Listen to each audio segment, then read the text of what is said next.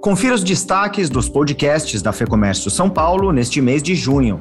No Mercado e Perspectivas, uma conversa com João Zene, diretor de Sustentabilidade e ESG da Electrolux. Cada vez mais fica claro que sustentabilidade não é algo separado da atuação das empresas. Se a empresa existe, ela tem uma função social, ela tem uma demanda social para ela existir. No Economics Especial, André Saconato analisa as oportunidades de comércio na China.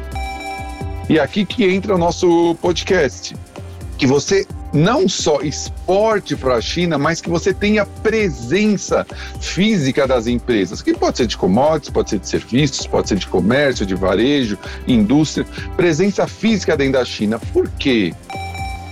No podcast Análises, os especialistas da FEComércio comentam os projetos que propõem reajustes nos limites do Simples Nacional. Então, se a inflação reajusta 10%, todos esses limites de faturamento vão automaticamente ser atualizados em 10%, e assim sucessivamente.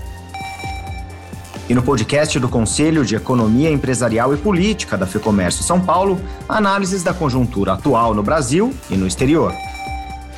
Olhando os próximos meses, eu acho que o segundo trimestre, em termos de atividade, deve continuar apresentando crescimento. Ah, os primeiros indicadores já mostram isso, mas eu já tenho muita incerteza sobre o segundo semestre.